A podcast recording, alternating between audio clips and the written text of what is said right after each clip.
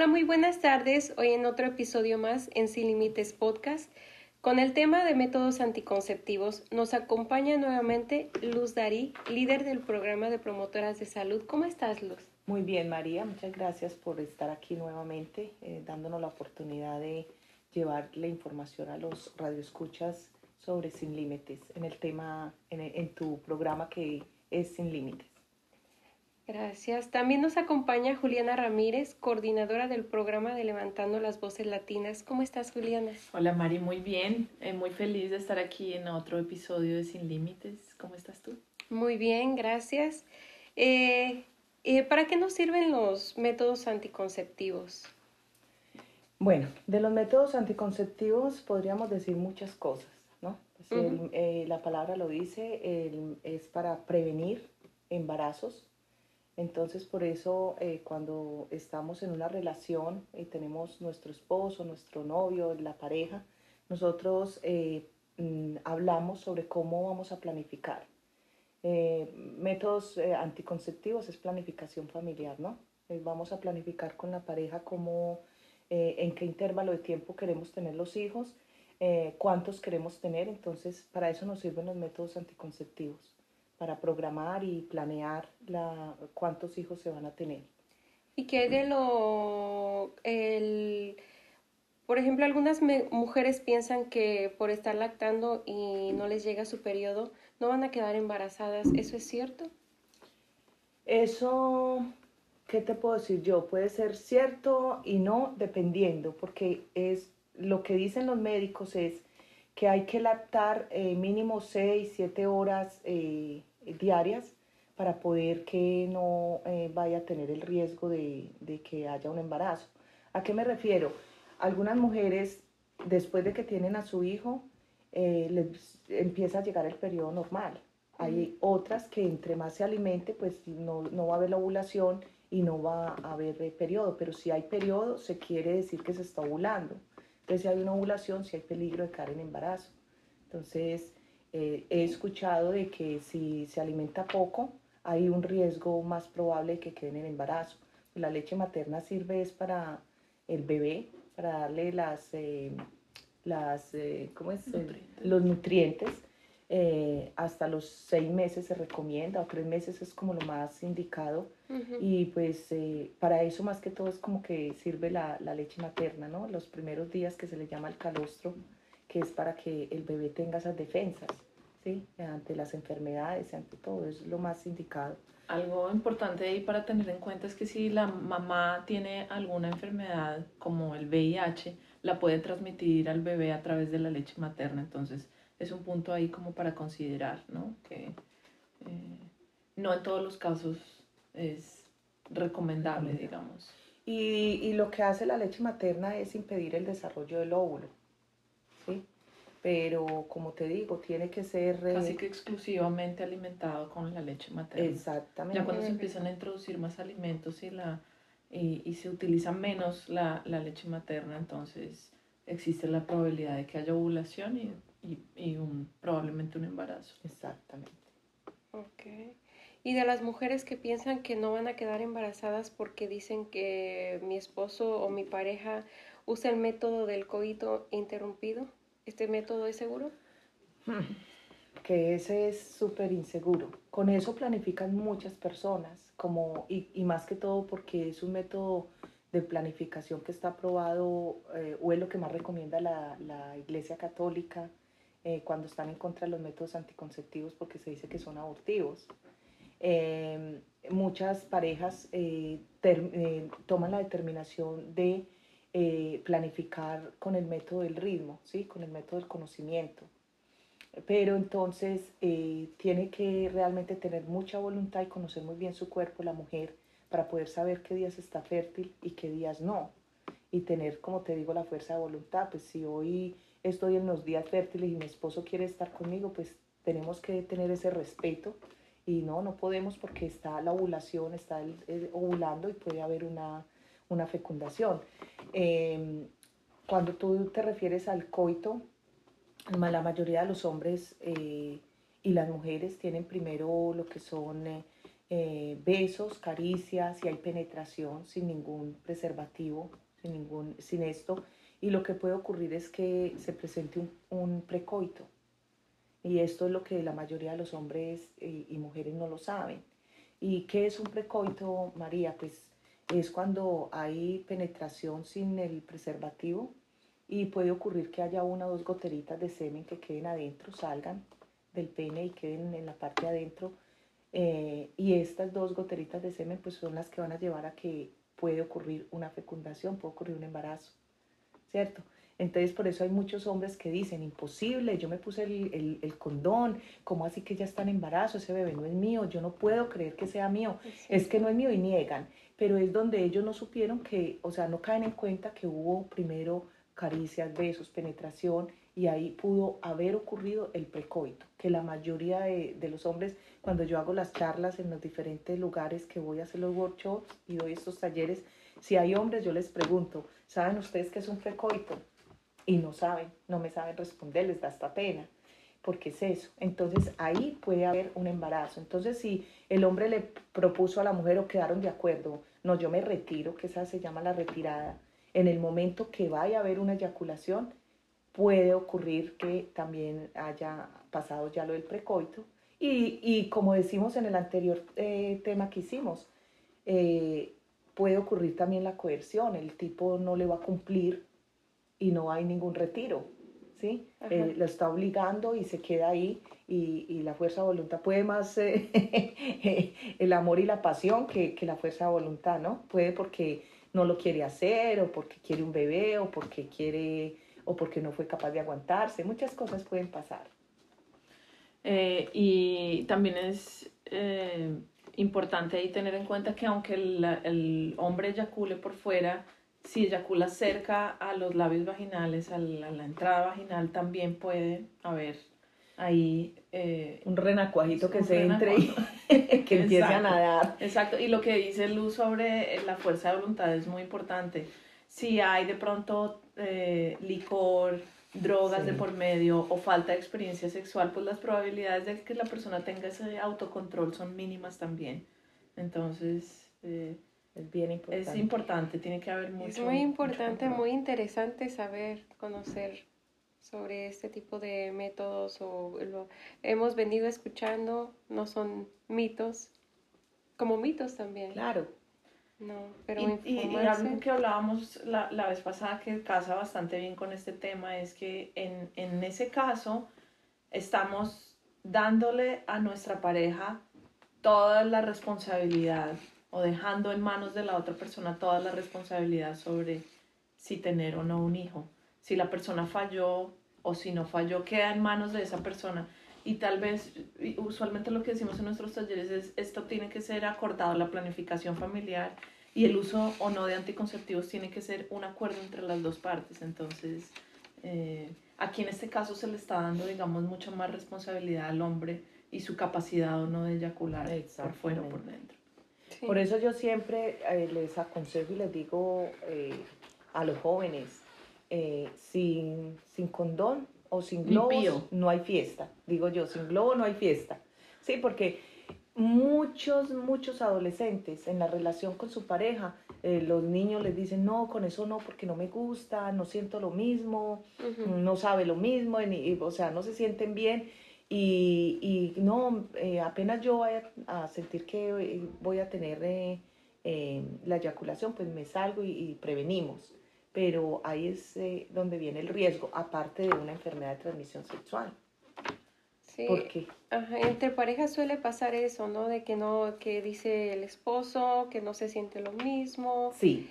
Y... Que le da alergia al condón, que porque el látex le, le da alergia, entonces ahí es donde entra la mujer. Otras posibilidades. Otras posibilidades. Hay, hay tantos métodos y tantas opciones disponibles en el mercado que si una cosa no funciona, pues se puede usar otra. Eh, si el hombre no se siente cómodo con el condón, hay muchos otros y hablaremos en más detalle de los otros métodos existentes. Eh, pero esa incomodidad no puede justificar de pronto un embarazo no deseado, ¿no? Sí. ¿Y qué hay de las duchas vaginales?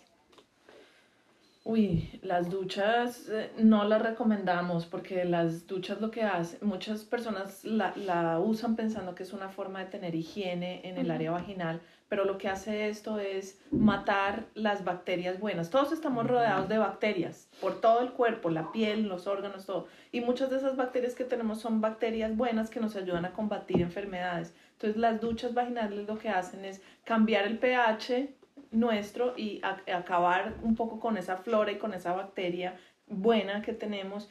Y eh, al contrario de lo, que, de lo que pensaríamos, esto daría pie de pronto a, que, a que se, se, surjan diferentes infecciones o a que seamos más sensibles a ciertas enfermedades. Los médicos es, eh, en general no aconsejan duchas vaginales. Y hay muchas mujeres que ocurre, recurren a esto. Después de tener una relación, no, voy a ir a hacerme una ducha o voy a parar los pies o voy a tomar limón con para que eh, mate todo lo que haya.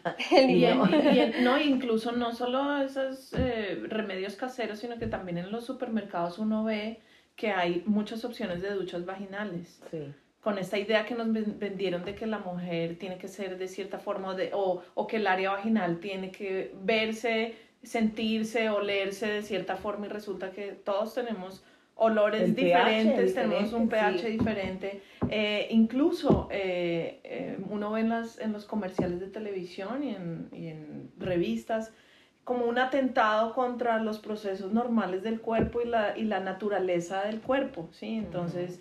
Tú no ves, por ejemplo, en un comercial de televisión que, que esté eh, promocionando tampones o toallas higiénicas, nunca se muestra el rojo de la sangre, siempre ponen un líquido azul, como si fuera algo malo mostrar que es que es rojo, porque nosotras sangramos pues color rojo, que es el color de la sangre, ¿cierto? Entonces, ah, hay, hay muchos mitos. Otro que existe es que las mujeres deben estar completamente secas en su área vaginal y resulta que se requiere también cierta humedad y hay ciertos flujos que ayudan al perfecto funcionamiento de nuestra vagina. Un flujo vaginal obviamente que no sea de un color raro, sí, que sea que no tenga mal olor, que no produzca piquiña. Ya en esos casos, eso es de pronto una señal de que algo anda mal, sí, pero un flujo normal vaginal es, es, es parte indispensable, digamos, de, del, del, cuerpo y de la naturaleza. Y no hay que usar productos para acabar con ello porque, porque lo que hacen es... De Una resequedad. Sí,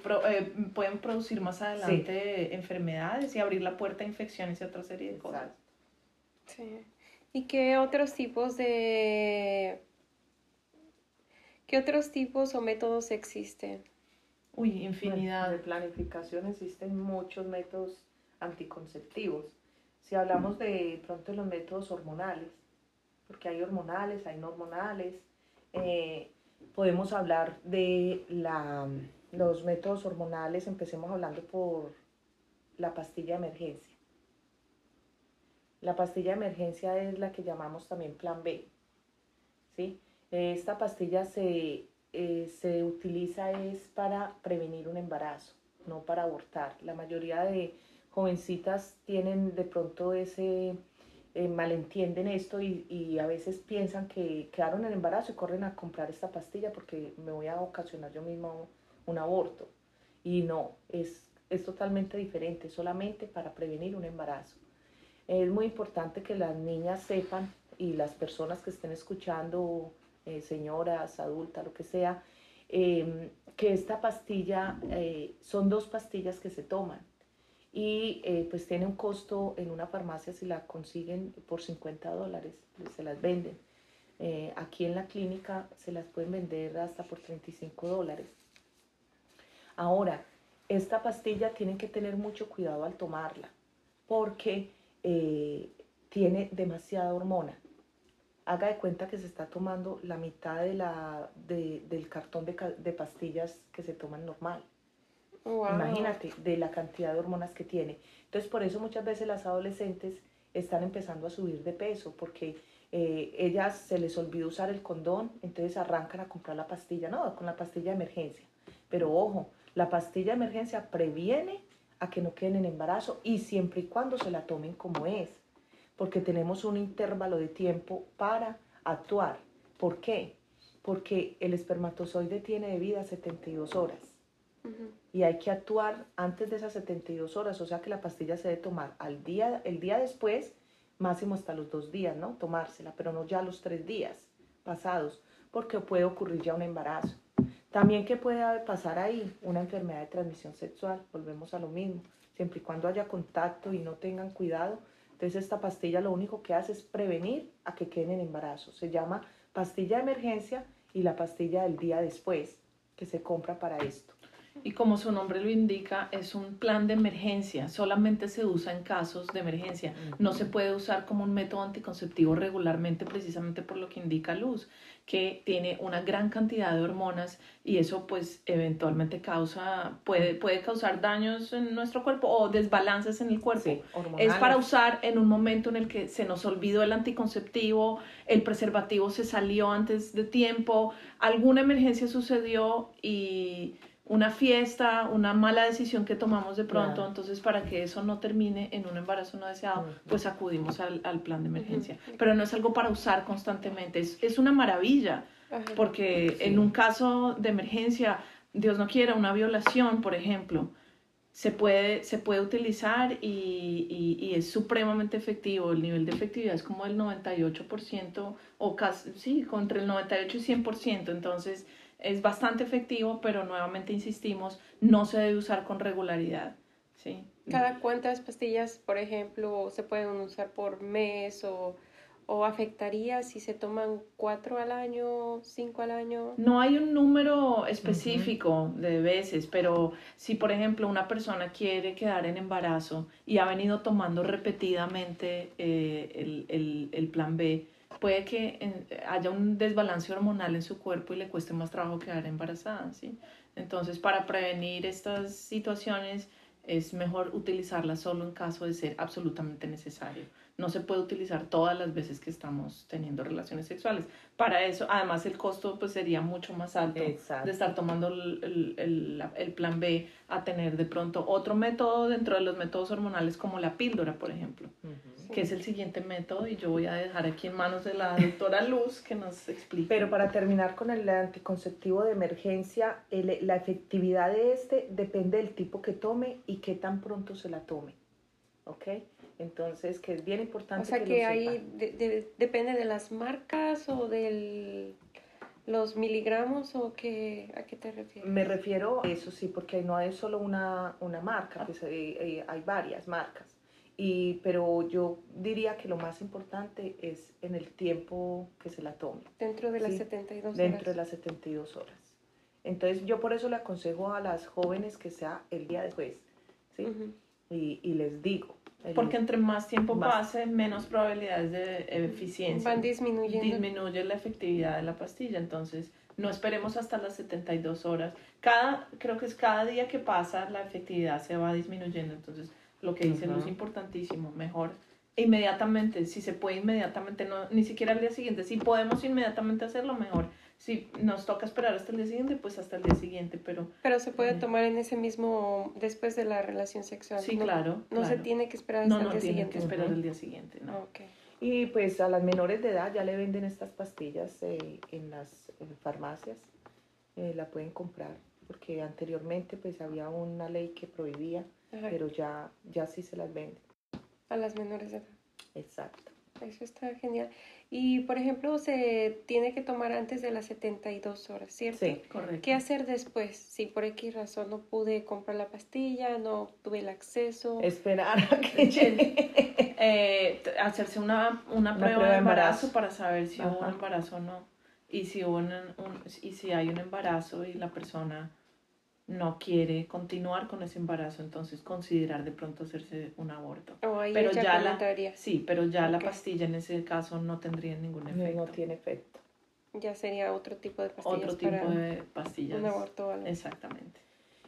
Bueno, entonces estábamos con, las con los métodos hormonales, entonces entre los hormonales está esa, la pastilla de emergencia. Ahora vamos a hablar sobre la píldora.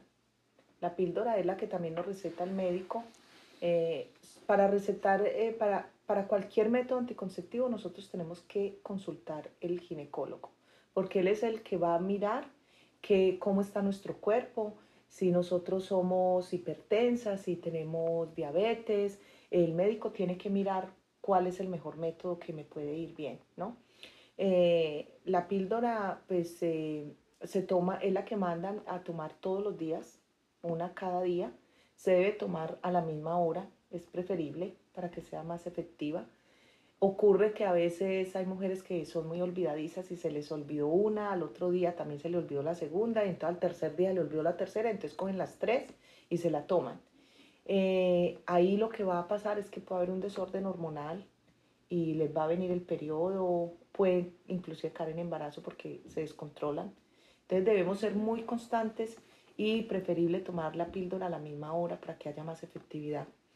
Mm, también es bien importante que sepan que no nos debemos de estar autorrecetando. Si a mí me mandaron eh, la marca Yasmín, por decir, que hay, hay muchos nombres de pastillas y a mí me sirvió, entonces yo se la voy a recetar a mi amiga y, si tengo varias, pues entonces le voy a regalar un cartón para que empiece. Es muy importante eso porque aquí acostumbramos mucho a eso, a autorrecetarnos. Los latinos acostumbramos mucho. Sí, a compartir. Y más que cuando no hay un seguro médico ni nada, entonces, pero tu cuerpo no trabaja lo mismo que el de Juliana ni que el mío. Todos tenemos un, un sistema hormonal muy diferente. Por eso es bien importante la consulta con el médico primero.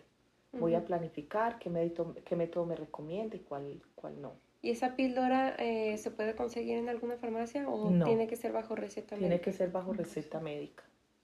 Aquí en la clínica, eh, después de que vienen donde la ginecóloga y las atienden, las, las pastillas les salen por 15 dólares prácticamente. Es más, es más favorable y más fácil conseguirlas acá. Pero primero pues vienen donde la ginecóloga, pagan la consulta que vale 155 ella ya mira, les hace el papá Nicolau, el examen de seno, las enfermedades de transmisión y si quiere planificar, pues ahí ella es la que le va a recomendar qué método. De acuerdo a la, a la historia clínica de cada paciente, como decía Luz, porque lo que hacen los, los métodos hormonales es, son, son hormonas producidas químicamente. Nosotros producimos en nuestro cuerpo hormonas de manera natural. Y estos métodos tienen, son hormonas químicas que eh, nos tomamos para desacelerar de pronto el paso de los espermatozoides, hacer que la mucosidad del cervix se haga más espesa y, se impida esa fecundación. Causa una serie de, situaciones eh, que impiden la fertilización del, del óvulo. Eh, pero cada persona tiene unas reacciones diferentes frente a estas hormonas y de acuerdo a la historia hormonal y el tipo, la historia, perdón, clínica, y familiar, entonces puede ser más o menos efectivo, o se recomienda o no se recomienda cierto método. Por eso es importantísimo resaltar lo que dice Luz. No todo lo que le sirve a una persona le sirve a la otra por igual. Entonces, eh, si la píldora es tomada eh, como se manda y como el médico lo recomienda, eh, tiene un 99.7 de efectividad. Pero si no se la toman como esa, es cuando vienen con las historias, a mí no me sirvió esa pastilla. ¿Sí? Es cierto. Uno vaya a pasar como hace más de dos años que estuve en la Asociación Latina dando una, un taller sobre métodos anticonceptivos y había una señora que tenía ya seis muchachitos y ella mm, eh, me opinó que las pastillas anticonceptivas no servían. Y yo le dije, pues depende, dijo, ¿cómo se las toma? Le pregunté yo, depende cómo tú te las tomes. Si te las tomabas como se las enviaron, como el médico las recetó. Y la contestación que eso ocasionó mucha risa puede que es que yo no me las tomo, el que se las toma es mi esposo. Ah, el esposo se tomaba las pastillas anticonceptivas. Y yo le dije, pero a usted quién le dijo que él era el esposo? Dijo, no, pues a mí me lo dijo una amiga que era mejor que él se las tomara para que yo no me fuera a engordar ni nada. Le dije yo, y así, con razón lleva seis, ¿no? Wow. así se va a llenar. Ahí, ahí, ese es un perfecto ejemplo que ilustra la importancia de hablar con el profesional de la salud.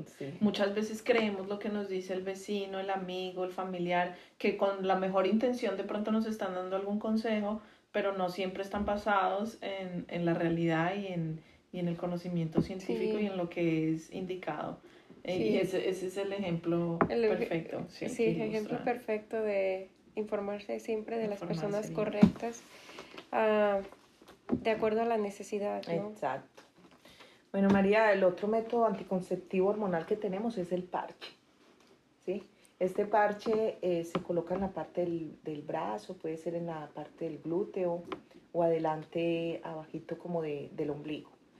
El parche se coloca semanal eh, y se retira eh, semanalmente. Este parche, pues, eh, las hormonas se absorben por la piel, entonces es de la manera que nos estamos protegiendo. algunas personas les irrita, no les gusta, mm, les parece que, que no funciona, pero a otras les funciona muy bien. ¿Qué porcentaje de efectividad tiene? También tiene un 99.7. 99.7. de efectividad. Y, y, hay mucha gente que le gusta, es como todo, o sea, como tenemos tanta variedad, pues la gente escoge, ¿no? ¿Cuál, le, cuál le, le, le, va mejor? Ese es muy, eh, muy interesante. Eh, porque, porque he escuchado muchos mitos que no funcionan que, que el parche, eh, que da alergia, que todas esas eh, granitos que salen. Mm, sí, puede tener, o sea, eso es dependiendo cómo reaccione su cuerpo. Pero un 98... Es el, el mismo nivel de efectividad que tiene la píldora, mm. entre el 91 y 99.7%. Es el mismo del parche y de la píldora. Pero nuevamente cada, cada cuerpo funciona diferente y reacciona de manera diferente. La ventaja de pronto del parche, si una persona no es muy juiciosa con la píldora y no tiene muy buena memoria y no se acuerda de tomárselo cada día a la hora que debe ser, entonces el parche le permite tener una cierta flexibilidad porque se lo coloca solo una vez a la semana, se olvida de eso hasta la siguiente semana y lo, se lo pone durante tres semanas, la cuarta semana eh, tiene que estar sin parche, se lo quita. Eh, Espera que venga el periodo, cuando pasa el periodo vuelve y se coloca otro y así. O, sea que es cada tres semanas. Sí, exacto. Para poder esperar que sí.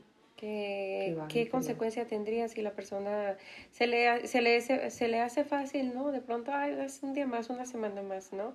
Y lo sigo usando. No le va a venir el periodo porque no le va a dar ese espacio y no va a pasar nada, pero puede que haya entonces más fácil una irritabilidad porque, ¿sí? O no tiene la efectividad que realmente debe tener ya que por eso se dice que es semanal. El otro método es el anillo vaginal. Ese se llama también Nuarim. ¿sí? Este es un aro transparente, suave y flexible de dos pulgadas. Eh, se dobla con los dedos y se inserta, eh, la mujer lo dobla con los dedos, lo se inserta en su vagina y se deja ahí por eh, cuatro, tres semanas. Por 13 semanas. Sí, tres. Tres, tres. Tres semanas. Tres semanas. Ah, Igual que el parche. No, este es mensual. Bueno, sí, el parche se ah, pone durante tres semanas, pero es un parche por cada semana. El anillo sí sería una vez por mes. Una vez por pero mes. Pero se deja puesto tres semanas y a la cuarta semana se quita. Y a la cuarta semana se quita. ¿Sí? Eh, este mm, absorbe eh, la hormona del anillo a través de la pared vaginal eh, es que se absorbe la, hormona, ¿cierto? Porque es delgaditico y pues la hormona está dentro del aro y, ahí lo va absorbiendo la piel. Ahora, este tiene una ventaja. Si yo me voy a ir de viaje eh, y no quiero que me baje la menstruación y no me dañe la ida a la playa, pues me lo puedo dejar y no pasa absolutamente nada. Cuando regrese a la semana se lo quita y baja el periodo normal. Porque hay muchas mujeres que les oh, gusta eso y dicen, bueno, no, no voy a que, a que me dañe la ida a la alberca o lo que sea, pues entonces ahí tiene, se lo pueden dejar y no pasa nada. Simplemente ya lo retira y consiguen otro, se busca otro. Este también lo receta el médico, esto no lo receta cualquier persona. ¿Ese se puede conseguir en la eh, farmacia o...? No. Es recetado. Es recetado, por, el médico, por el médico. Y se aconseja mantenerlo en el refrigerador, en la nevera, antes de colocárselo. Dicen que es mucho mejor que esté frío. El, mientras se coloca. El, y el nivel de efectividad también es bastante alto, igual que la píldora y el parche, entre el 91 y 99.7% de efectividad. Consecuencias o qué puede, qué puede pasar de pronto, irritabilidad también.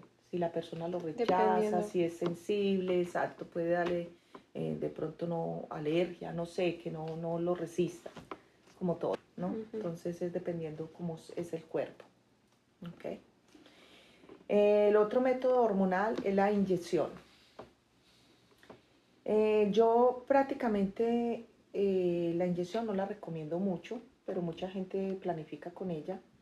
Eh, es de, la inyección es por tres meses. Sí. El tiempo es por tres meses. Yo me la coloco y espero a los tres meses vuelvo y la coloco. Voy a que me la coloquen. Dicen los médicos, científicamente comprobado, que la inyección acaba con el calcio de los huesos de las mujeres y da osteoporosis. Entonces, yo por lo general, yo no recomiendo mucho la inyección.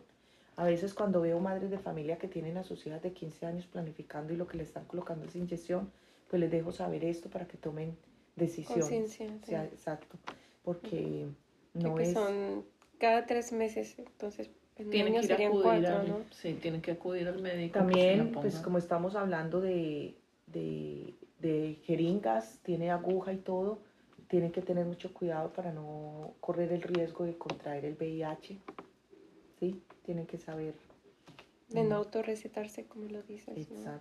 Que a Exactamente. veces eh, se tiende que, especialmente aquí, eh, que no se puede, no podemos ir a la farmacia y comprarlas, ¿no? Ah, no. Entonces, de, de nada más cambiar la aguja Ah, y sí. compartirla, ¿no? La lavamos y úsala. Sí, no, eso es- hay que evitar todos esos, esos diferentes riesgos. Eh, ahora, algo, algo para señalar sobre la inyección es que si la persona está intentando quedar embarazada, de pronto de aquí, no sé, a un año, a seis meses, solo está usando los, el método anticonceptivo Ajá. por un tiempo limitado, pero se está, está pensando o planificando tener hijos dentro del corto plazo, tal vez no es el mejor método porque cuesta, las hormonas permanecen en el cuerpo por mucho tiempo. Es una alta densidad de hormonas la que se pone en cada inyección y esas hormonas permanecen en el cuerpo durante mucho tiempo y puede causar dificultad más adelante de quedar embarazada. Y también tiene ¿Sí mucho explico? riesgo. Porque sí, demora mucho tiempo el cuerpo, digamos, en restablecer Ujú. o, o volver a como su estaba antes. normalidad, Entonces, Exacto. eh, es Y a veces se desesperan, ay, yo dejé de planificar y mire, no quedo en embarazo y es, eh, consecuencia de eso. Eso es súper eh, eh, cierto. Eh, también para las mujeres hipertensas no se recomienda. Con la presión alta, eh, el médico no recomienda esta inyección. Entonces, mira que, ¿por qué tenemos que ir donde el médico? Porque él es el que va a evaluar nuestro cuerpo y va a saber qué, qué método nos conviene y cuál no. Así es, y Ujú. la importancia de no autorrecetarse, de siempre acudir a- con los profesionales. Exactamente.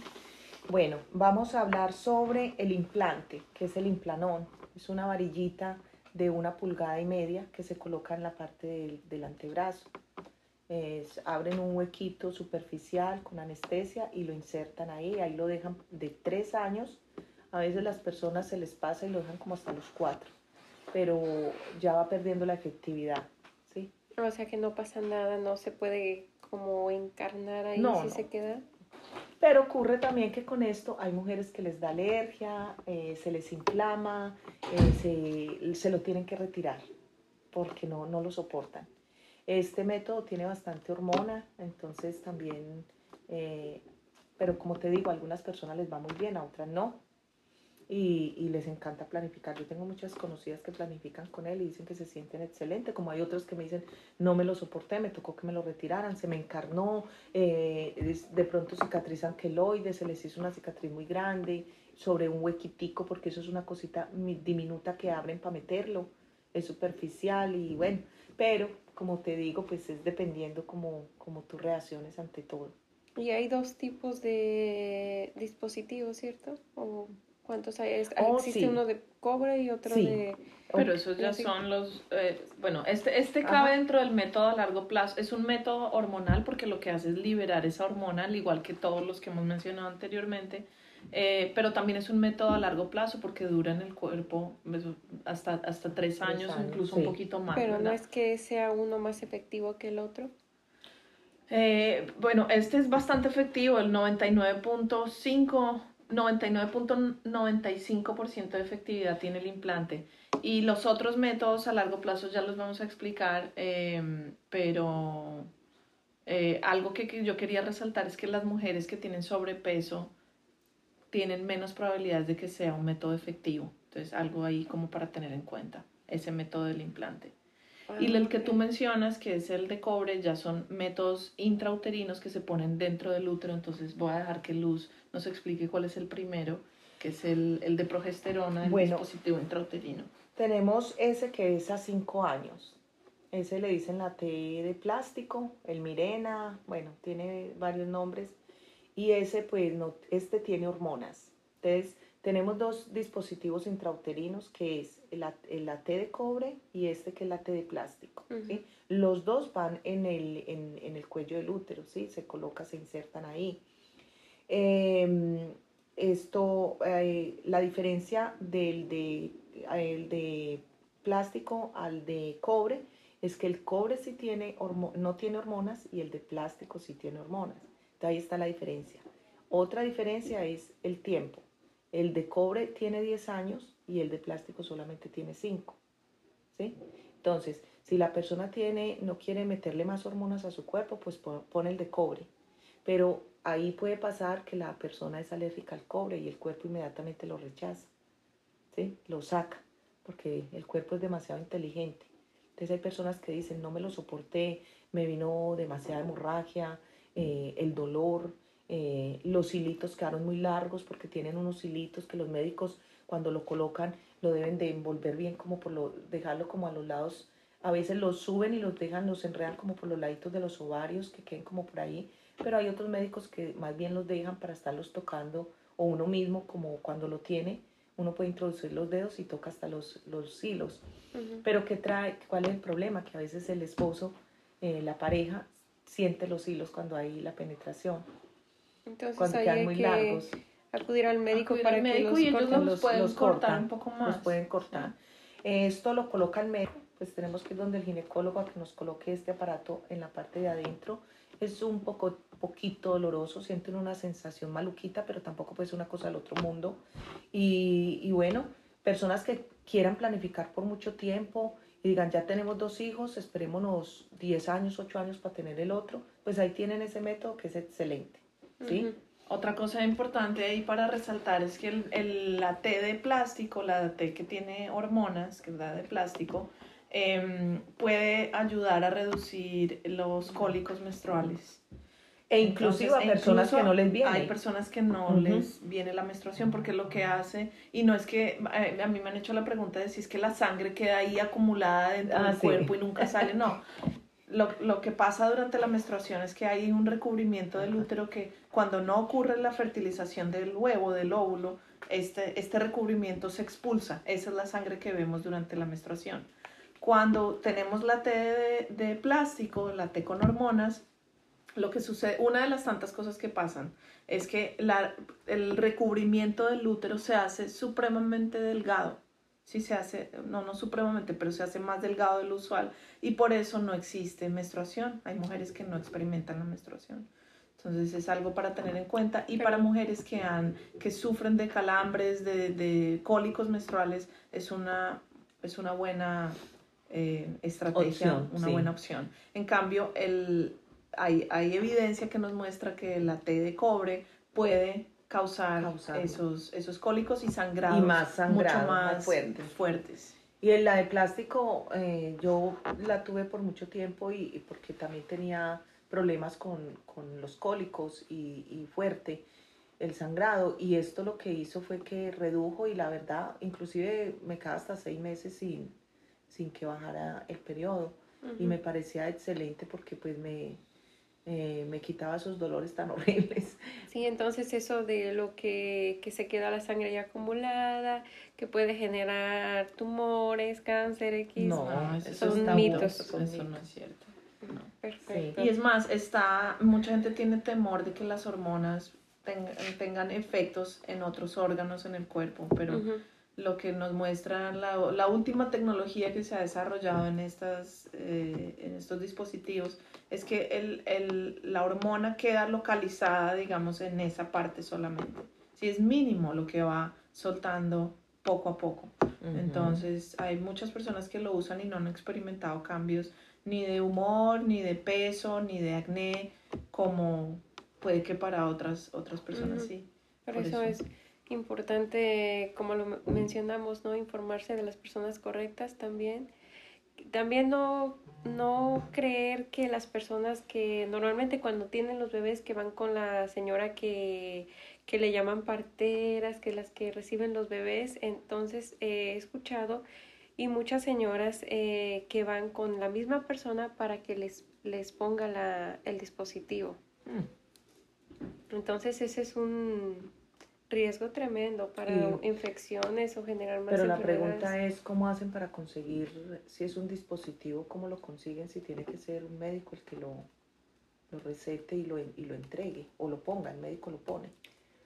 Porque Eso no se consigue, no tú no puedes ir a la farmacia. Yo me imagino que no es un negro. trabajo... mentiras, pero no puede, puede pasar que de pronto amigas de enfermeras o algo en las mismas clínicas lo saquen y le digan, vea, aquí tiene este, mira a ver cómo lo pone. Y lo venden con un poquito Exacto. más o menos o se siente más confiada, pero eh, yo me imagino que na- obviamente que nada de eso es legal. No, no, no, no. Entonces la responsabilidad está bajo la persona que se está ah, poniendo el dispositivo.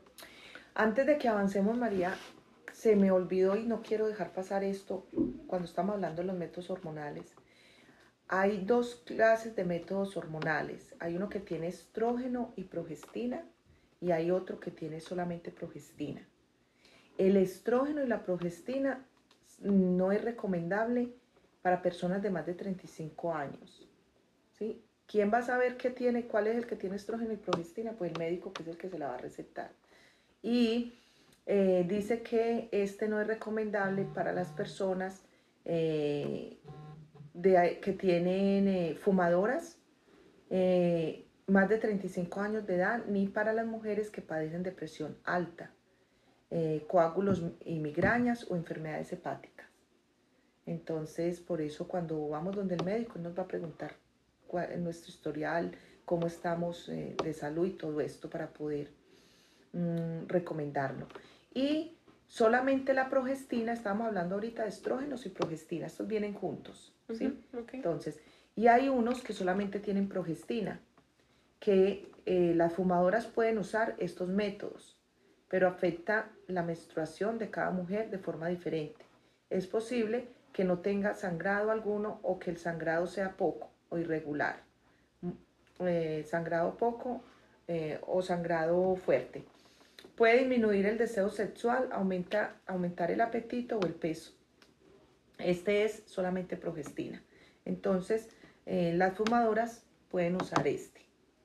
Cuando fuman, pues el médico recomienda que entonces solo sea, y él va a ver cuál de estos métodos que mencionamos, como era el de emergencia, la píldora, el parche, el anillo, eh, la inyección, el implante, cuál tiene progestina y cuál tiene progestona y estrógeno. Eh, eh, estrógeno y progestina, ¿ok? Entonces, eso quiero que quede como claro eh, para que nuestros radioescuchas pues estén pendientes de eh, preguntarle al médico cuando vayan, y digan, bueno, ya vayan con un poquito de información y digan, bueno, Sí, y ya el médico importante wow, esta sabe bastante, ¿de dónde aprendió?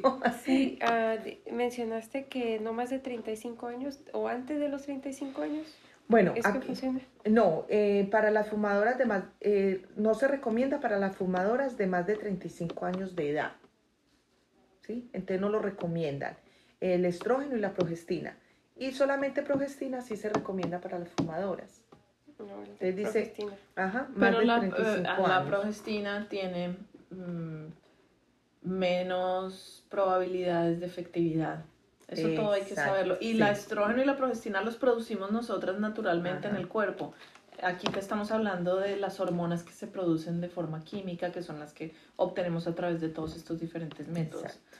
Eh, pero sí, cada, cada, cada cuerpo es distinto y cada historia es distinta y también ahí juegan los genes un poco y una serie de factores ambientales, ¿no? Como la Ujú. exposición a toxinas, como lo es en el caso del cigarrillo, que, que altera, digamos, la, capacidad de, recep- de recepción y de efectividad de, de, algunos de estos métodos. Buena aclaración, Luz. Felicitaciones. Bueno, entonces eso sobre los hormonales, ya hablamos sobre los métodos a largo plazo como era el de cobre y el de plástico. Y entre los métodos a largo plazo pues tenemos también lo que es la esterilización y la ligadura de trompas. Eh, en los hombres es eh, la, Vasectomía. la vasectomía. Eh, hay muchos mitos sobre esto también Sí. eh, que si me hago la vasectomía no voy a volver a sentir erección, no voy a tener orgasmos, y eso es mentiras. El hombre sigue funcionando normal. La vasectomía es muy fácil en el hombre, eso dura más o menos 40 minutos, lo, lo, sé porque pues yo acompañé a mi hijo a que se la hicieran. Y, y, y, lo más que me llama a mí la atención es, mi hijo se hizo la vasectomía a los 26 años. A los 26. Vaya una mujer a decir que se va a hacer esterilizar, a ver si la esterilizan. No la esterilizan. Y mire a, a dónde llegamos. A un hombre sí lo esterilizan y a una mujer no. ¿Puedes creer? A una, a una mujer no y a una no, a una mujer de 26 años es, eh, es, puede tener hasta tres. Yo pues he tenido casos de que estamos ahí luchando y luchando para que le hagan la ligadura de trompa a una muchacha que ya tiene cuatro o cinco hijos a los 26 y dicen que no, no y no, y es, es tremendo. Y puede llegar a que sí la esterilicen, pero es, es muy complicado, no es tan fácil. No está, tiene que tener la aprobación del esposo, tiene que traer hasta la carta de, quién sabe dónde para poder que lo hagan. Entonces, mira. Wow, ¿y hasta qué edad se puede esterilizar la mujer? Bueno, no sé. Eh, ahí sí no me corcha porque... Pues hasta el momento en el que sea fértil, ¿no? Que es cuando está expuesta, digamos, a quedar en embarazo, ¿no? Ya cuando llega la menopausia, pues no hay necesidad de esterilizarse porque ya no existen probabilidades de que quede en embarazo. Entonces, cualquier edad, no sé realmente a partir de qué momento pero sí hemos escuchado varios casos de mujeres que les han puesto muchas barreras o problemas a la hora de querer de pronto eh, eh, el bloqueo de las, de las trompas de falopio porque, se, porque, porque es un proceso irreversible o muy difícil de revertir. Eh, hay casos, es, existe la posibilidad, pero es bastante costoso y no te garantizan que vas a poder volver a tener hijos.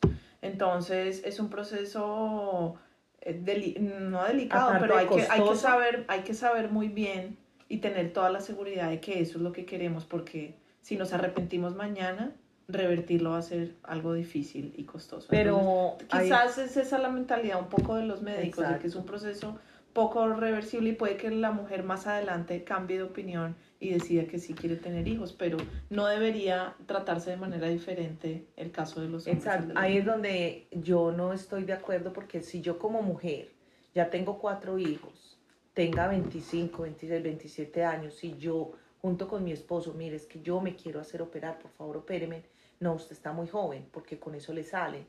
Lo que pasa es que aquí, uno, eso es costoso, entonces tratan de, de evitar mucho, mucho eso.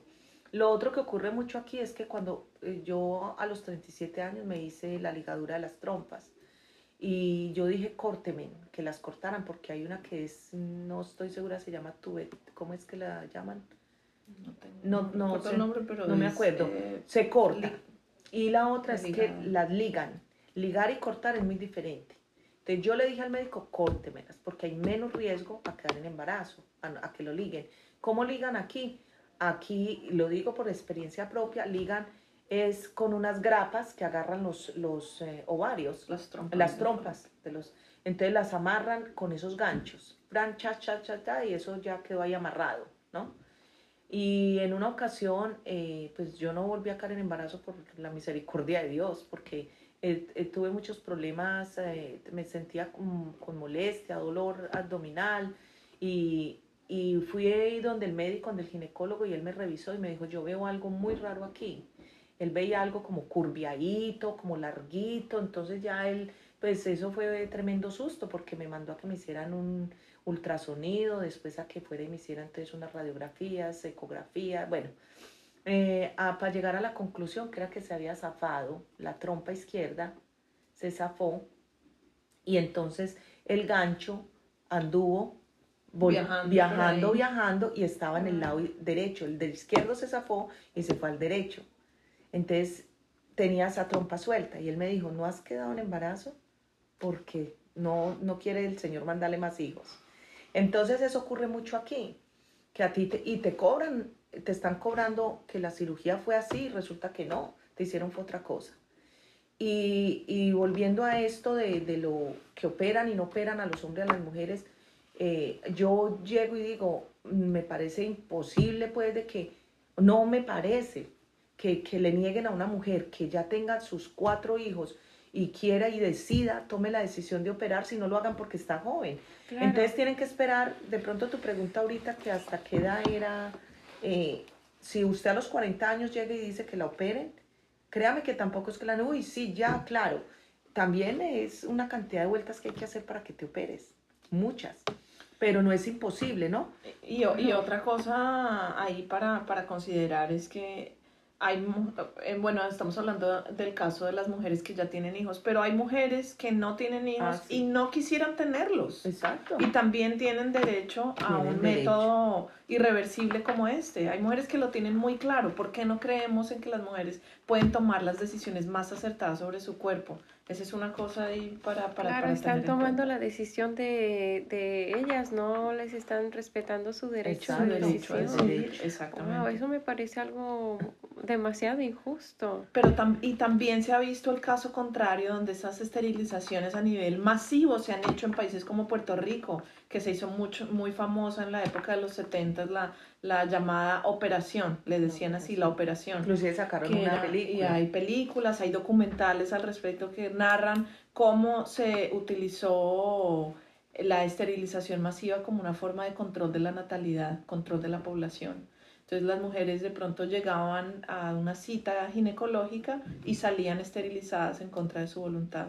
es, un, procedimiento violento, es un procedimiento que atenta contra nuestra dignidad, que atenta contra nuestra capacidad de decisión y se ha hecho como una política de Estado contra países como Puerto Rico y aquí también incluso hay cárceles de mujeres donde se les ha esterilizado sin ellas saberlo. Esa es una violación a los derechos humanos y una cosa gravísima que eh, debe ser una práctica eh, eh, prohibida, no debería existir, porque nuevamente volvemos al punto del, del, del, cual empezamos en, la, en el podcast pasado. Tenemos como mujeres y como seres humanos derecho a tomar las decisiones que más nos convengan sobre nuestra vida y sobre nuestro cuerpo. Eso incluye esterilizarnos si queremos o no hacerlo si no queremos, ¿no? Nadie tiene por qué imponernos y la obligación del, del, profesional de la salud es guiarnos, darnos la información existente y decir, vea, estas son las opciones, este es el abanico de posibilidades que, ustedes, que usted tiene. De acuerdo a su historia clínica, yo le puedo recomendar esto, esto y esto. Usted no, eh, finalmente es la que va a tomar la decisión. Así es. Pero nadie, ni el médico, ni la pareja, ni la sociedad, ni la religión, ni el Estado deben mm, prohibir, prohibir o imponer eh, una decisión sobre el cuerpo de las mujeres. Eso es algo privado, personal y es nuestro cuerpo. Sí, porque eh, si yo como mujer, Mari, y decidí que ya tengo mis tres hijos y no voy a tener más, qué incomodidad para mí seguirle metiendo hormonas a mi cuerpo con un método anticonceptivo cuando me puedo hacer operar y estar tranquila. Ahora, hay mitos también y, como habla Juliana de la coerción, hombres que no quieren que sus mujeres se operen porque hay mitos de que se va a enfriar, que no va a tener apetito sexual, que se va a envejecer. Hay una cantidad de cosas que no es verdad. Eso no, no ocurre. Entonces sigue uno metiéndole hormonas al cuerpo donde le, le, está haciendo daño a su cuerpo. ¿Y para qué seguir con esto? O sea, si ya no queremos más y estamos decididos. Ahora, Mari, hay un... Hay que aclarar también que con los hombres, si se hace la vasectomía, eh, es reversible. Eh, tranquilamente. También, como decía Juliana ahora, es costoso, muy costoso, pero eh, yo tengo un caso de una amiga conocida aquí. ¿Un precio aproximado? Mm, son entre 5 o 6 millones de pesos colombianos. O sea, entonces serían 3 mil dólares. Menos, menos. Pero eh, Y el de las mujeres también es reversible y ese es mucho más costoso más porque tuvimos un caso también cercano a una persona que había tenido sus hijos eh, terminó, con, la, pareja, el padre de los hijos, más adelante empezó una nueva relación y su nueva pareja quería tener hijos. Y ella se había eh, ligado las trompas, entonces nos estuvo preguntando, cuesta como 8 mil dólares más o menos poder revertir el proceso. Y lo que te decía, en ese caso las mujeres no garantizan que, que pueda volver a tenerlos. Y una esterilización en mujer te cuesta entre 7 mil hasta 10 mil dólares esterilización. Y en el hombre cuesta 600, 700 dólares. ¿Puedes creer? Wow, y la esterilización del hombre es súper fácil, no dura más de media hora. lo cortan, lo que hacen es que cortan los conductos deferentes por donde pasan los espermatozoides. Em, y lo que hacen cuando vuelven a conectar, que los vuelven a, que para que tengan bebés y más adelante quieren volver a tener hijos, entonces estos conductos vuelven y los pegan, los juntan, porque ellos lo cortan es con láser y, y, y ya entran por un testículo, por los testículos abren un huequito y pues por ahí cortan los dos conductos diferentes. Ya ahí pues no, no va a tener el semen eh, eh, espermatozoides, ¿no? Por eso es que ya no hay una fecundación en la mujer. Pero cuando decide... que existe sobre, ahí, sobre, sobre este tema de la, de la esterilización en, en hombres es que la persona no va a eyacular y sigue eyaculando. Lo que no hay son espermatozoides en esa eyaculación, pero, que no hay. el hombre sigue, eyaculando. Es un procedimiento como, como nos muestra Luz, tan sencillo, tan fácil y pensamos que muchos hombres ni siquiera lo consideran por los mitos que existen al respecto, ¿no? De que ya no va a haber orgasmo, no no va a poder funcionar no va a tener erección. no va a tener erección y, y, resulta que no, no es cierto. E imponen a la pareja, a la esposa, que tú tienes que usar las pastillitas o cualquier otro método. Y por no ayudarnos, porque fácilmente para el hombre, mire, no tiene tanto como nosotras, eh, cuando uno lo esterilizan, lo dejan en el hospital, eso es de un día para otro, eh, muchos cuidados, nada de fuerzas, eh, bueno, mucha cosa en cambio, con el hombre eh, se va para la casa el mismo día y también se tiene que cuidar de hacer fuerzas y de esto, pero debe volver donde el médico para que el médico haga un conteo y mire si realmente quedó bien la cirugía. Y, mire pues el... wow, es que es más económico, ellos sí tienen el acceso a la, a la, cirugía, a la edad que quieran. Ah, es más rápido la sanan de una forma más rápida. Mm. Sí. Wow, qué injusticia. Total. Estás, invadiendo los derechos. de, los, de las mujeres. Hablaste, dijiste algo muy importante, los derechos no se cumplen. Tenemos derechos, pero no se cumplen. No, tenemos que hacer valer nuestros derechos y este me parece un tema eh, que me gustaría profundizarlo más. Claro que sí. ¿Tú dirás si seguimos? O... No, me, me, refiero a que me parece ah, este, en esta área, este, de que están invadiendo los derechos, pero solamente sobre, sobre este, este método mm, de la esterilización. Bueno, también de todos, todos estos métodos que hemos hablado, María, eh, hay que, eh, muy importante recalcar que estamos hablando de métodos anticonceptivos para no quedar embarazados, ¿sí? Pero no para prevenir una enfermedad de transmisión sexual. Sí, el único método aquí del que pudiéramos hablar que previene una enfermedad de transmisión, que también tenemos ya que son los métodos eh, de barrera, es el condón femenino y el condón masculino. ¿sí? Y eso que si se eh, utiliza como debe ser, si lo, lo hacemos correctamente, porque si se hace incorrectamente no va a servir para ambas cosas, ni el embarazo ni la enfermedad de transmisión.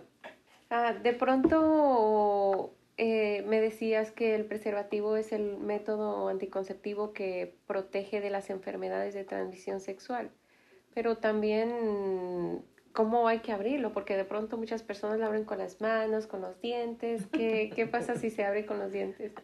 Bueno, pues lo pueden dañar también. Pues es que el condón, la bolsita es muy fácil de abrir, ¿no? Mm, de pronto, entonces más bien para que se eviten eso, pues ábralo y téngalo ahí. sí, evitar abrirlo con los dientes. Y desde el momento en el que se compra el condón hay que revisar muy bien. Eso viene empacado individualmente cada condón. Entonces revisar que la bolsita tenga aire. Así sabemos que de pronto no hubo una perforación y el condón está roto. Em, y al abrirlo con mucho cuidado y delicadeza, por más emoción que haya en el momento, abrirlo con delicadeza por el ladito. no con los dientes. Exacto, no con los dientes porque, lo pueden dañar. Es muy importante eh, que los hombres eh, sepan que el condón eh, y las mujeres tienen fecha de vencimiento. No es que el muchachito que el papá le regaló el condón a los 14 años lo va a usar por a los 20 que acordó que la tenía en la billetera. El, los condones se vuelven porosos Sí, el calor los daña también si los dejan en el carro mucho tiempo, en la guantera, por ahí escondiditos dentro de una llanta para que la mujer no se los vea. Hay muchas cosas que, eh, se pueden dañar. Entonces es muy importante que, que lo, lo, lo, que, lo miren, que si esté con la fecha de vencimiento, tenga airecito para que vean que esté en buen estado. La utilización del condón me parece muy importante, Mari, y ahora lo dijimos. Creo que empezando hablamos también del condón, del precoito, ¿cierto? Que ya hablamos de todo eso. Es bien importante saberlo utilizar porque si el condón lo colocan en el momento que va a haber solo una eyaculación, pues ahí están, eh, ahí tienen dos riesgos muy grandes, que puede haber ocurrido el precoito del que hablamos ahora o puede eh, ya haberse infectado de alguna de las enfermedades de transmisión, porque ya hubo contacto piel a piel, ya hubo penetración y, y bueno, entonces es bien importante saber esto. Eh, también eh, es importante que los radioescuchas eh, sepan de que pues aparte del condón masculino pues está el condón femenino. Y, y, que el condón femenino está hecho de nitrilo, es un material muy bueno, no está hecho de látex como el del hombre, por ende no da alergia y, y a veces ah, está preferiblemente, los hombres están prefiriendo que sea la mujer si es su pareja estable eh, planificar, que ella sea la que se ponga el condón eh, para, para ellos evitar esto. Y es una forma también de empoderamiento de las mujeres y de hacerse uno responsable de su propia vida sexual. Si el hombre dice que no usa el condón porque le aprieta, le pica, le causa alergia, de pronto el látex, no todos los hombres son alérgicos, pero algunos sí, o a la, o a la misma mujer le causa alergia el látex, es una forma también de empoderarnos. Ahora, antes de pasar al condón femenino, yo quería, porque solamente hay una, un, un tipo de condón femenino, pero en cuanto a los condones masculinos, hay diferentes, tantas clases de condones como sabores de helado. O sea, hay de todo y para todos los gustos. Entonces no hay Tamaños. excusa. Tamaños, colores, sabores, eh, grosor, eh, unos que se sienten más delgaditos que otros. O sea, hay, hay, es cuestión de explorar y encontrar el que más nos satisfaga, el que más nos guste. Pero de pronto por una mala experiencia con un condón no quiere decir que todos los condones son inútiles o, o se sienten igual. Hay que, es, hace también parte del juego sexual, yo creo, ¿no? Y de la responsabilidad uh -huh. de buscar sexo placentero, pero responsable, con seguridad. Con seguridad. Esto es que eh, es bueno el conocimiento de todas estas cosas, ¿no? Porque eh, a veces desconocemos que existen eh, todas estas formas para nosotros cuidarnos y cuidar el cuerpo de los demás. Eh, también eh, para el sexo oral tenemos eh, protección, se llama el del Dental Dam. Eh, este viene también de sabores, ¿sí? Está, está mango, fresa, eh, lo que quieran, lo que más les guste, el bananito. Entonces, para el sexo oral es bien importante tener, tener esto, porque sí, usted prefiere, usted escoja qué es lo que usted quiere. ¿Qué te Pero y existen exi los, los...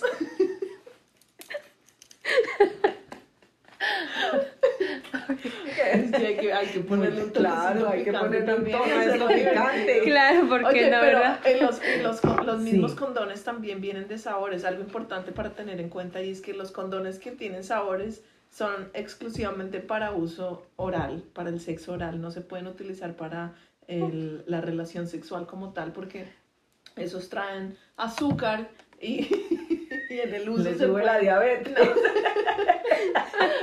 se pueden, se pueden romper fácilmente si Sí. hay, si hay penetración eh, vaginal o anal. Entonces, esos son solamente para uso exclusivo. No, y eso del es bien gusto. importante que, que lo recalques, que los condones de sabores, Sabores. eh, son solamente para El sexo, sexo oral. oral, no Mm, para el sexo vaginal. Que eso, exacto, exacto. eso por un lado. Y lo otro que comenta Luz, que es el dental dam, es una especie de tela, es una telita, un cuadradito, eh, Plastiquito, muy, muy suave, parece casi de la misma textura del condón, pero viene Pero en esa presentación. suave. Es muy, muy suave, se siente al tacto muy, muy chévere y entonces se coloca sobre la zona a la que se le va a dar placer. placer. oral. Pero por eso, eso cubre la parte de la vagina y cubre, y cubre hasta la parte del ano, para evitar de que cuando estemos teniendo ese, ese contacto no vaya de pronto nuestra pareja a, a infectarse de alguna bacteria o algo, porque pues se sabe que cada que tengamos una relación sexual y llámese ya la parte oral y todo, pues eso tiene que ser, es muy limpio. Todas estas partes tienen que estar muy limpias para evitar llevarnos a nuestra boca enfermedades también. Aparte de que si tiene una enfermedad de transmisión sexual, pues obvio que se la va a llevar a la boca. Y puede ser el herpes, puede ser cualquier otra enfermedad, ¿no? Porque entonces si no cuidamos también nuestra, nuestra eh, boca, dónde vamos a, estar tocando, mirando, eh, o besando. besando, esto requiere mucho, mucha higiene. Yo recalco mucho cuando doy los talleres de la importancia de la higiene de nuestro cuerpo, empezando desde nuestra boca, porque conforme esté en nuestra boca, pues va a estar el resto del cuerpo, porque tú estás pasando saliva de tu boca, donde de pronto si tienes tus dientes malos, eh, hay mala higiene, mala, eh, no hay limpieza. Entonces también esto, mm, llevándolo ya a la parte genital, no va a estar bien, ¿no? También nos vamos a, a, llevar todas esas enfermedades a la boca. Entonces es, es bueno hablar de todo esto. A veces esto nos sonroja o nos pone un poco incómodas, pero a mí me parece súper importante que la gente sepa todas las cosas que, que, ya han sacado, que existen para proteger nuestro cuerpo y el de los demás. o, sea, que ya no hay excusas para evitar las enfermedades de transmisión sexual no. Y para tener higiene, porque no solamente podemos adquirir enfermedades de transmisión sexual a través de eh, la vagina, sino también eh, sexo ¿no? Y del, y del ano también. Sí, Nosotros en el día sudamos mucho. Yo, yo también, eh, cada que hablo con, y doy los talleres, yo les digo, es bien importante que ustedes les pidan a sus esposos, a sus parejas, que cuando lleguen del trabajo y quieran tener una relación, pues dúchesen, acesen primero bien, porque pues no es lo más eh, justo de que nosotros vamos a recibir a nuestra pareja y, y vienen de todo el día de la calle y, y aparte que pues tenemos que, que, hacer nuestras necesidades y venir a, a querer estar con, con ser sinceros con la, con la, pareja, dejarles saber la importancia que es tener higiene. Sí, eso es súper importante. El diálogo es clave y la comunicación. Y no tiene que ser una cosa incómoda. Pienso que cuando hay, hay confianza con la pareja, esos temas se pueden tocar de una forma respetuosa y llegar a acuerdos donde ambas partes están satisfechas y están buscando ese placer. Vuelvo y lo repito y te lo dije la vez pasada. Cuando es una relación consensuada y ambas, ambas partes en esa relación están de acuerdo con lo que está pasando, el placer es muchísimo mayor. Entonces, ¿por qué no? Eh, dialogamos, ¿sí? Porque no nos sentamos a, explicarle al otro qué es lo que nos gusta y qué es lo que no nos gusta y también entender qué es lo que le gusta al otro y qué es lo que no nos gusta. También es como una danza, ¿no? Y uno encuentra, uno se pisa de pronto al comienzo y no sabe bien para qué lado ir, pero con el tiempo de estar bailando con esa persona uno adquiere como esa habilidad. Y lo mismo sucede con el sexo. Es cuestión de saber dialogar, saber escuchar al otro y saber pedir. Porque uno también, y como mujeres, a veces nos cuesta pedir porque tenemos temor o el tabú de que las mujeres somos asexuales y simple estamos, eh, solo estamos ahí para proveerle sí, el placer a la otra persona, pero nosotras también. Es más, nuestro, nuestro clítoris, clítoris tiene muchas más terminaciones nerviosas que el pene del hombre. ¿Cuántas O sea que nuestra capacidad de muchas, muchas, como millones, como ocho mil terminaciones nerviosas si no estoy mal. Y las del hombre creo que son cuatro mil o cinco mil. Así que nuestra capacidad de placer, y es el, además es el único órgano diseñado solamente para eso, para estar contentas, para tener placer. Entonces, ¿por qué nos, podemos, nos vamos a negar a esa posibilidad? Si es tan sabroso y tan rico, pero hay que saber pedir, saber hablar, eh, no exigir, pero saber pedir y saber negociar. Sí, ¿no? El derecho a hablar, a la sinceridad, como dice Juliana, es muy importante con la pareja. Eh, yo me he encontrado con muchas parejas que cuando hablo dice, es que yo no sabía ni que era un orgasmo. Eh, que, ¿Cómo así? que ¿Qué es eso? Yo, yo no sé qué es eso. Y son mujeres que ya tienen tres y cuatro hijos. ¿Sí? Entonces, hay muchas cosas para, para cortar sí, con estos temas. La información da poder y si estamos informados, pues vamos a tener, nos vamos a sentir con más seguridad para expresarnos con la pareja, ¿no? ¿Qué quiero? ¿Cómo lo quiero? ¿Cómo me gusta? Exacto. Y es, es una situación en la que todos ganan, ambas partes ganan. cuando ambos están contentos, se siente mejor. de no saber de que, ay, yo estoy aquí, como lo mencionas, ¿no? Para lo que diga él, ah, disponible, ¿por qué? Porque no tengo la información. Exactamente. Y tenemos que educarnos, no solo las mujeres, los hombres también tienen que educarse sobre qué es lo que causa eh, placer a las mujeres. ¿Cómo puedo hacer yo para desempeñarme mejor y hacer que esta relación sea satisfactoria, no solo para mí, sino para el otro? O sea, se trata de recibir, pero también dar y no ser egoístas, porque el placer es para que todos lo recibamos igual y lo gocemos igual. ¿Qué es lo que causa placer en las mujeres o en los hombres? Eh, yo creo que, bueno, he escuchado muchas personas que tienen a, a ver videos, a pornografía, eh, tanto de hombres como mujeres, ¿no? Para saber, para educarse cómo dar placer, cómo satisfacer a su pareja. Sí, pero desafortunado. Y eso se puede usar, yo pienso que es respetable, ¿no? Dentro de una relación de dos, si es algo que prende a la gente y la hace sentir bien, fantástico, ¿sí? Pero muchas veces puede llevar a mis, a, a, interpretar de manera equivocada lo que es el sexo, ¿sí? Y a tener expectativas de lo que es el sexo que son irreales, que son fantasiosas. Realmente la pornografía no nos muestra lo que es el sexo real del día a día entre las parejas comunes y corrientes. Entonces a veces la gente se genera unas expectativas sobre la relación sexual, pero también una presión grandísima sobre sí mismos. Uy, yo tengo que desempeñarme tal forma como vi en el video, o yo tengo que ser esta mujer que, no sé, contorsionista o no. Eh, y resulta que no, eso pasa, eso es, eso es una actuación, como ver uno Mariala del Barrio, una novela, la gente está actuando. Eso no es lo que pasa normalmente en una relación sexual. Entonces, entender que eso cabe dentro del mundo de la fantasía y puede ser un componente, digamos, de excitación para la pareja, pero no hay que aspirar a comportarse como se comportan los actores porno porque eso es imposible. Las personas normales del día a día no actuamos así, ¿sí? Entonces, eh, eh, especialmente para los jóvenes, que de pronto ese es su primer acercamiento al mundo de la sexualidad, es importante recalcarles que así no funciona el mundo real y que ellos no tienen que desempeñarse de esta u otra forma como lo muestran en el video o en la película, ¿sí? Que es, es, una, es, una, historia creada, ¿no? Donde hay un, un, un, guion que la gente tiene que seguir, etcétera, pero normalmente en el mundo natural y normal del día a día, pues no sucede así. Entonces, quitarnos un poco esas presiones, esas taras, esos tabús, esos estigmas también y, y, entenderlo como lo que es. Puede ser un, una herramienta, eh, pero no es, no es a lo que debemos aspirar. Ese es mi punto de vista. Que la información sea diferente.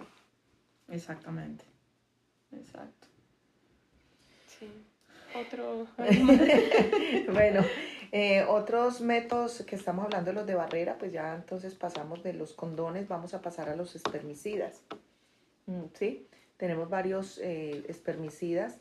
Em, hay varios métodos y pues los espermicidas son los que inmovilizan o matan los espermatozoides. La mayoría funcionan por una hora, pero la esponja surte efecto durante 24 horas. Entonces con esto de los espermicidas pues también hay que tener mucho cuidado y saber, hay gente que usa los óvulos y los óvulos pues hay que ponerlos antes de la relación, no es después entonces es que es saber cómo vamos a utilizarlo. Eh, el espermicida... Em, Perdón, eh, que los, los tiene que usar antes de la relación. Ah, sí.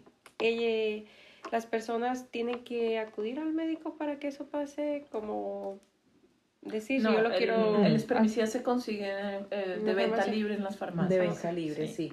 lo que es el espermicida cuál es el otro eh, porque tenemos espermicidas ahí en crema, en gel, en espuma, en, esponja, ¿sí?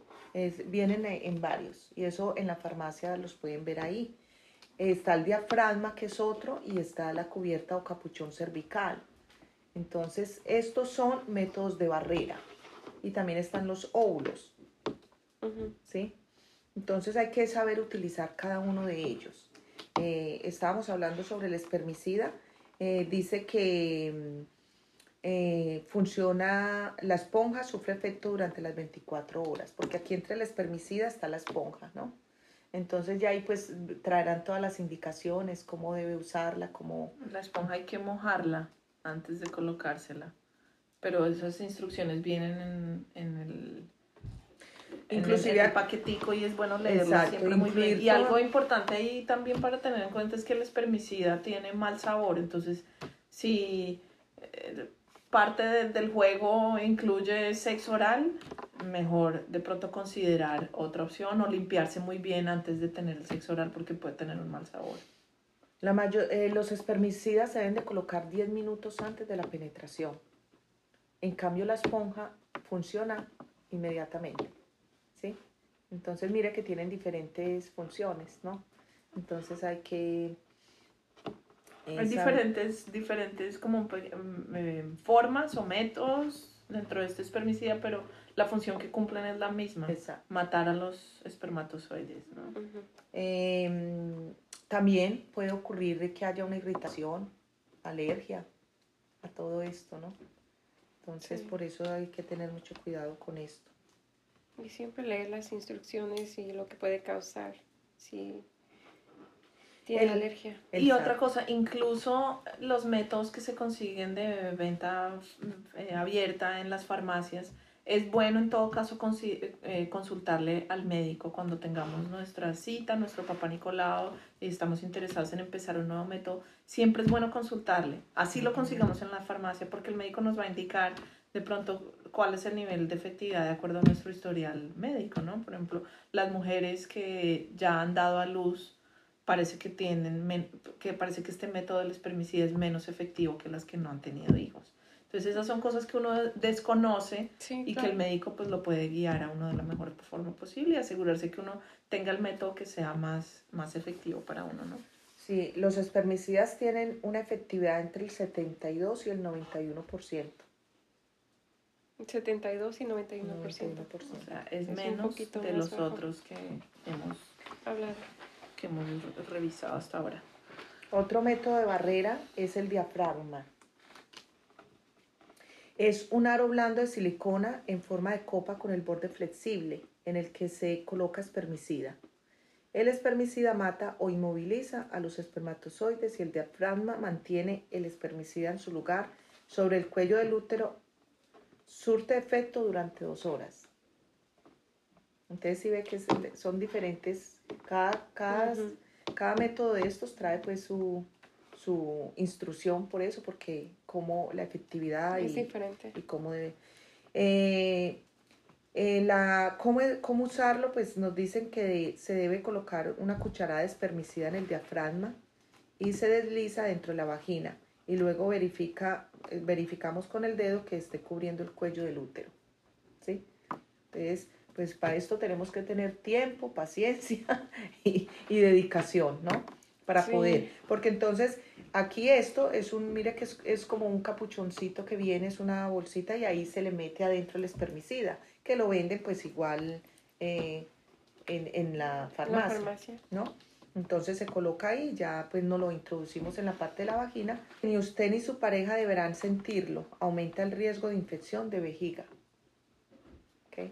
Es importante saber los riesgos. Y es necesario acudir a la clínica. eh, no todos los profesionales médicos saben medir, medirla para determinar cuál es la talla correcta. O sea que Porque hay diferentes eh, tallas, Medidas. medidas. No todos son iguales. no hay unos que son son más iguales. grandes o más pequeños de acuerdo al tamaño que tiene el útero. O sea que porque esta tú no la consigues así en la farmacia. Lo que tú consigues en la farmacia son los espermicidas. Y los capuchones, Los- estos también creo que sí. se consiguen en... Pero el diafragma es diferente. Ese sí tiene que ser el médico el que te lo manda. Entonces él también pues te entrega, me imagino que cuan- o uno lo compra y compra el espermicida para poner ahí adentro, que ahí explica que es una cuchara, una cucharita que pone. Porque ¿qué es lo que hace el espermicida? Mata, eh, porque es un químico que mata a los espermatozoides.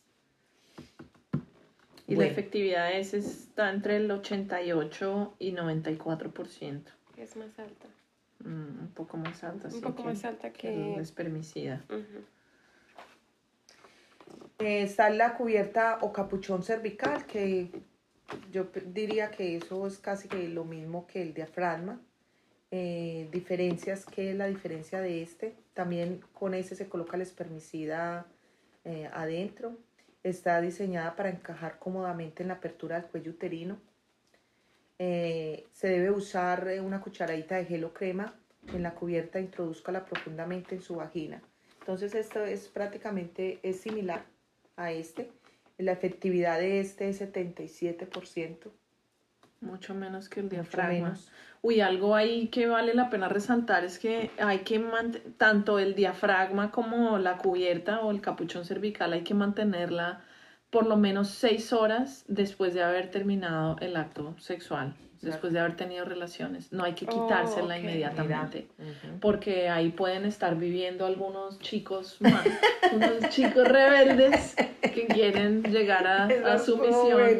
Entonces eh, hay que mantenerla ahí para asegurarse que no le dé entrada libre. Entonces como dándole tiempo a que actúe el espermicida. Exacto. Ok, seis horas. Seis horas. Como mínimo. Al menos, o sea, sí, como mínimo seis horas después de tener relaciones sexuales, tanto el diafragma como la cubierta o capuchón. Entonces, con esto terminamos lo que son métodos de barrera. Entonces, ya hablamos, María, de lo que eran métodos hormonales, hablamos de los métodos a largo plazo y hablamos de los métodos de barrera. Ya vamos a hablar de los métodos del conocimiento. Ya tocamos ahí dos, que eran la lactancia y la retirada. Y la retirada. Ya cortemos en eso para no volver a, eh, vamos a hablar sobre conocimiento de la fertilidad entonces, Juli. Sí, hablemos de ese.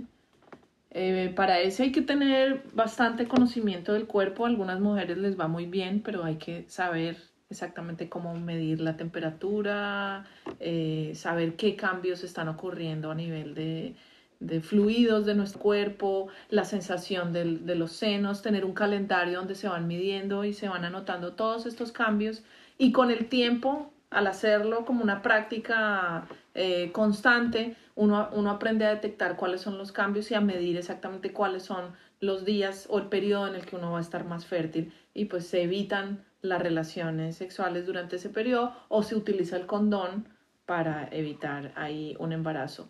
Eh, el nivel de efectividad es del 76% al 98% hay que estar bastante, bastante educados al respecto, hay que saber muy bien cómo es que conoce nuestro, cómo es, cómo es que funciona nuestro cuerpo, eh, cómo es que va cambiando la, mucosidad eh, cervical, cómo es que va cambiando la temperatura basal del cuerpo, hay que tomar la temperatura todos los días. Entonces, sí puede ser efectivo, pero hay que ser muy juicioso y muy buen conocedor de cómo es que funciona nuestro cuerpo. Entonces, la recomendación ahí es, si usted lo va a hacer, infórmese bien, saque un libro de la biblioteca, lea bien cómo es que, cómo es que hay que hacerlo y cuáles son los cambios que usted tiene que estar midiendo y pues evite las relaciones o busque algún otro método en los días en que está más fértil, ¿no? Eh, ese, es, ese es el método, algo que tú quieras agregar. También tiene una efectividad del 76 al 98%. No, ya todo está eh, dicho porque de todas maneras ahí tiene, tenemos que tener mucho apoyo de la pareja, ¿sí? Eh, como decíamos ahora, pues si yo mm, le digo no, no estoy en los días que podemos tener relación, pero si va y el, la pareja quiere y, y, le tengo que cumplir, pues ahí es donde se, se corre el riesgo, ¿no? Así es. Porque no se puede, o sea, por eso es muy importante que entre la, los dos planeen, Vamos, ¿cómo vamos a planificar? ¿Cómo te vas a cuidar? ¿Cómo te voy a cuidar? Es bien importante como parejas hablar todo esto. De esto se trata, de, de poder llegar a tener una buena comunicación tanto con los jóvenes que tienen novios, tienen ya su pareja y todo, eh, los casados, lo que sea, tener esa muy buena comunicación con su pareja y darle esa oportunidad de decidir y de ayudarle a cuidar el cuerpo.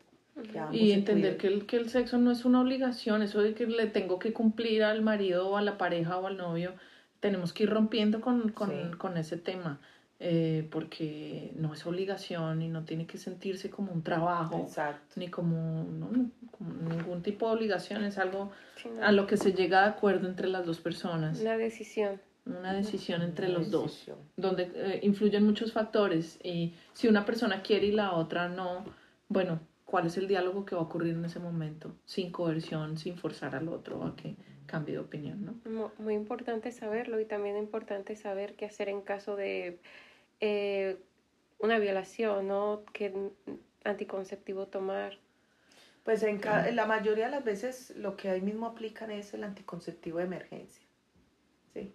Y pues hay muchas cosas que hacen, pues eh, evalúan la persona eh, y miran eh, ya para darle ayuda psicológica y ya pues si en caso de una violación hay un embarazo, ya, o sea, ya se toman decisiones. para personas que hayan pasado por esa situación que de pronto se encuentran o se están pasando que se encuentran en un mundo de que les da pena decir o cómo le voy a hacer, qué, qué hacer, voy a, qué tal si quedo embarazada, ¿no? Exacto. Sí, hay, hay infinidad de, de recursos de educación, Como te decía, en las bibliotecas públicas hay muchos libros disponible. Sacar una tarjeta de la biblioteca es un procedimiento sencillo, eh, eh, no tiene ningún costo y ahí podemos informarnos. Esa es una fuente.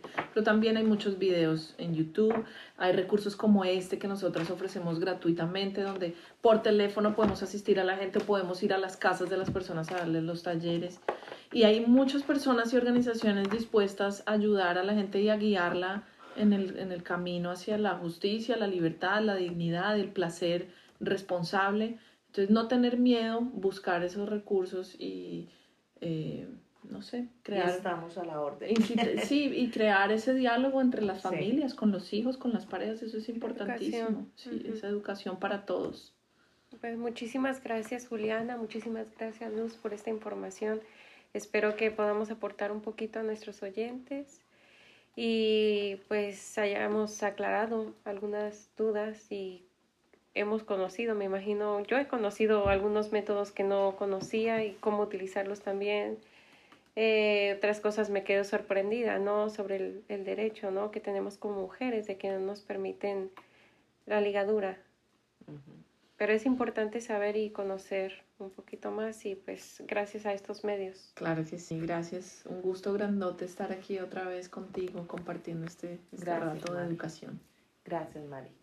Gracias por escuchar el podcast. Espero que te haya gustado. Te invito a que te suscribas, dale like y comparte este episodio. No te olvides de seguirme en Instagram y Facebook.